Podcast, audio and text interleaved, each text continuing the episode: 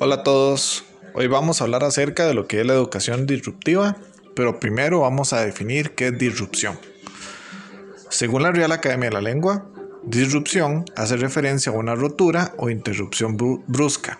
Podemos decir entonces que una educación disruptiva hace referencia a una forma de educación que rompe con lo establecido, interrumpiendo el tradicional modelo de transmisión de conocimientos.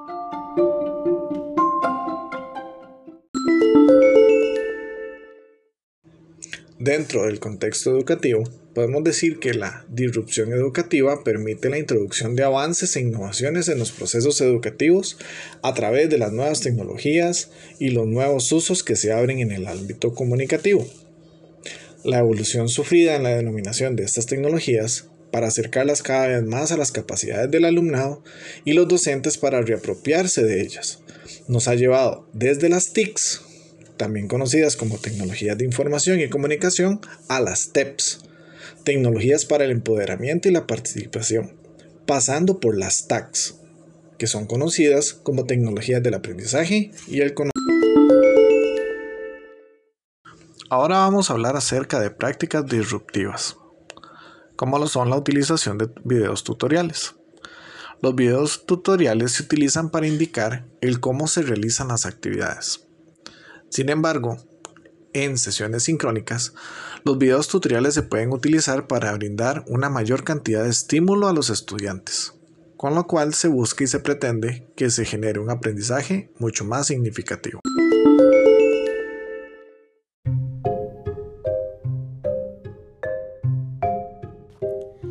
Crearemos un cuento en el cual los estudiantes desarrollarán una historia poniendo en práctica aquellos conocimientos aprendidos en las clases anteriores y en la misma sesión de trabajo.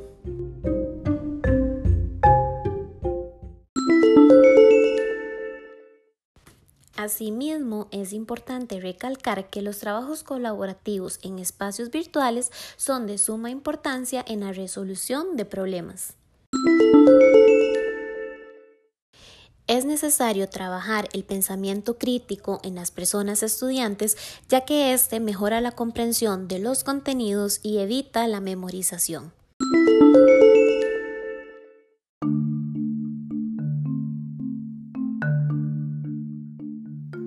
Un punto muy importante que no debemos dejar de lado es que somos seres emocionales que razonamos por lo cual antes de iniciar el proceso pedagógico debemos analizar el sentir y las emociones de las personas, con el efecto de a partir de ahí formar un aprendizaje significativo.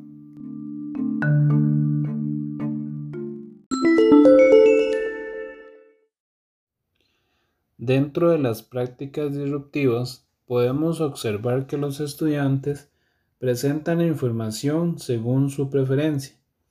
Esto permite a los estudiantes presentar o exponer sus diferentes puntos de vista utilizando los recursos que ellos prefieran y de esta manera fomentando la autonomía en su aprendizaje.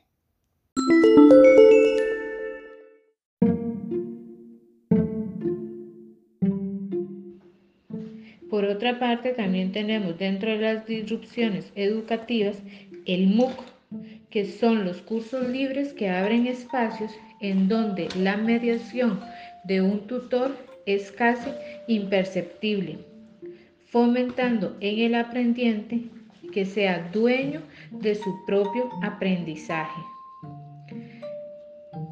También tenemos lo que es la educación disruptiva. En ellas está lo que son las clases inversas, que son donde las personas toman de nuevo el control de su aprendizaje, como viendo su avance, su avance y en el salón de clases ellos pueden poner en práctica y compartir las experiencias adquiridas.